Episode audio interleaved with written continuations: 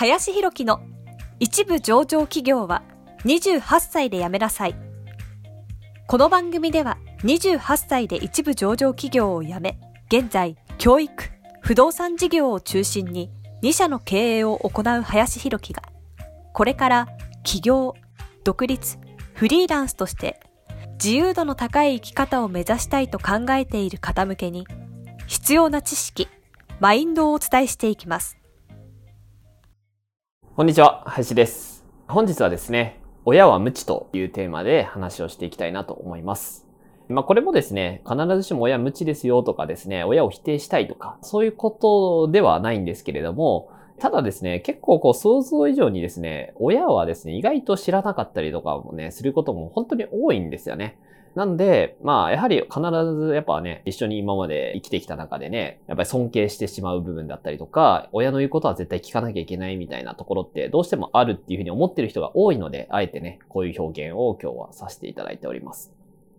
で、まあ、各言うね、僕自身もですね、まあ割とやっぱり親の意見とかを、に従ってね、生きてきてしまっていたタイプだったんですね。で、親もやっぱり上場企業とかのですね、まあ部長とかやってたって感じでですね、それなりのね、キャリアなんかも築いてた部分もあったので、まあ親は結構すごいのかな、みたいなね、感じでですね、まあ思って、えー、いてはいたというようなところではありますと。でですね、やっぱりただ、もう僕自身28からですね、独立して、まあ今30ね、になって約4年ぐらいね、独立してやってきてですね、やっぱ最近、親とね、話した時に思ってきているのは、親はですね、想像以上にこう知識がないなって思う部分だったりですとか、特にそのビジネスに関してとかね、お金に関してとか、そういうところに関してはですね、かなり乏しいなっていうのを結構感じますね。むしろですね、知らなさすぎて、不安、だこっちが不安っていうか、大丈夫かなって結構思うことも最近あったりしてですね。まあ、親もこう、僕のね、親なんかも60超えてですね、まあ定年退職されてですね。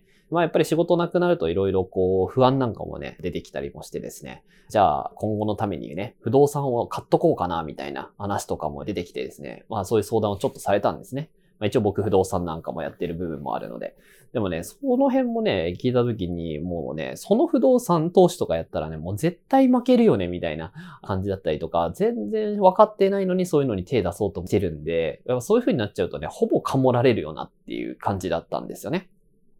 なので、親もですね、やっぱ全て分かっているわけではやっぱり全然ないっていうのは正直ありますし、まあ、特にこれからね、独立とか起業されていこうって思った時に、親がね、独立とか起業してないパターンの人って結構多いと思うんですよね。でもそういう人だった場合っていうのは、そういう人生のことをね、全然分かっていないので、その件に関してね、相談してもね、全然こう、分かっていないですし、で、親がね、過ごしてきた時代の日本と、今の日本とかって全然違うんで、で、親、一番ね、30年前の日本なんていうのは、一番日本が世界で見ても絶頂期だったタイミング。でも今はもうどんどんね、日本のランキングっていうのはね、下がってる。まあこれはね、分かってる人多いと思うんですけど。ってことは、やっぱそれをちゃんと客観的に見ないといけないわけなので、まあ親のはね、もう終わりっちゃ終わりというかね、これをね、見てる方で若い人で親が50、60だったら、親はまあいっちゃいいんですよ。でもこれからね、20代とか30代で、これからね、まだまだやね、やっていかなきゃいけないっていう話だったら、親の意見がやっぱ必ずしも正解、むしろ外れてることの方が、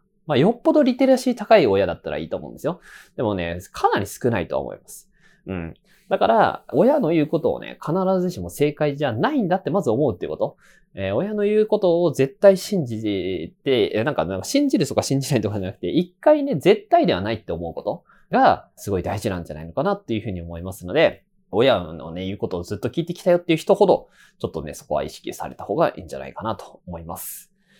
はい。ということでね、本日は親は無知というテーマで話をさせていただきました。ありがとうございました。本日の番組はいかがでしたでしょうか？この番組では、林博樹への質問を受け付けております。ご質問は、ツイッターにて、林博樹とローマ字で検索していただき、ツイッターのダイレクトメッセージにてご質問いただけたらと思います。たくさんのご応募お待ちしております。